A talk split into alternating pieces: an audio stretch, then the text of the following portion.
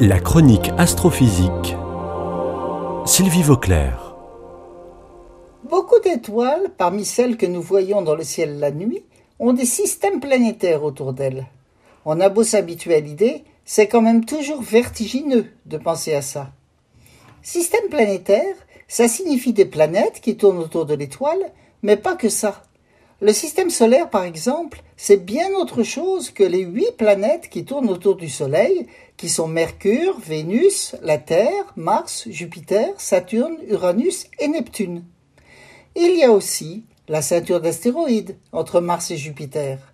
Il y a ce qu'on appelle les objets transneptuniens, au-delà de Neptune, dont Pluton fait partie, mais beaucoup d'autres aussi. Il y a les nuages de Oort, très loin du Soleil, où se situe l'ensemble des comètes?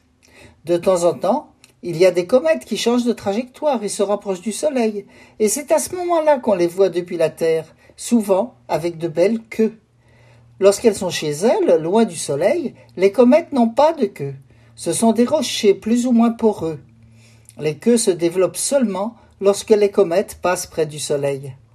Alors dans les autres systèmes planétaires, autour des étoiles du ciel, il doit y avoir aussi tout ça des astéroïdes, des comètes.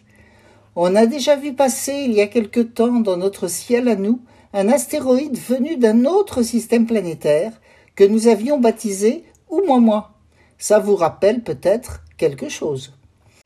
Eh bien à présent, des chercheurs français ont découvert pas moins d'une trentaine de comètes dans un jeune système planétaire autour de l'étoile appelée Beta Pictoris.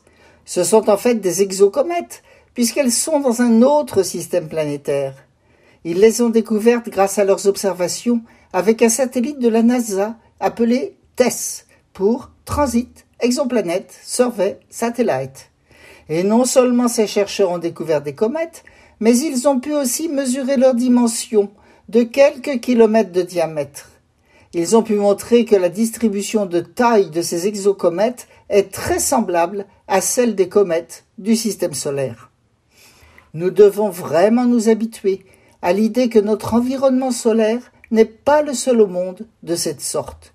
Encore une leçon d'humilité.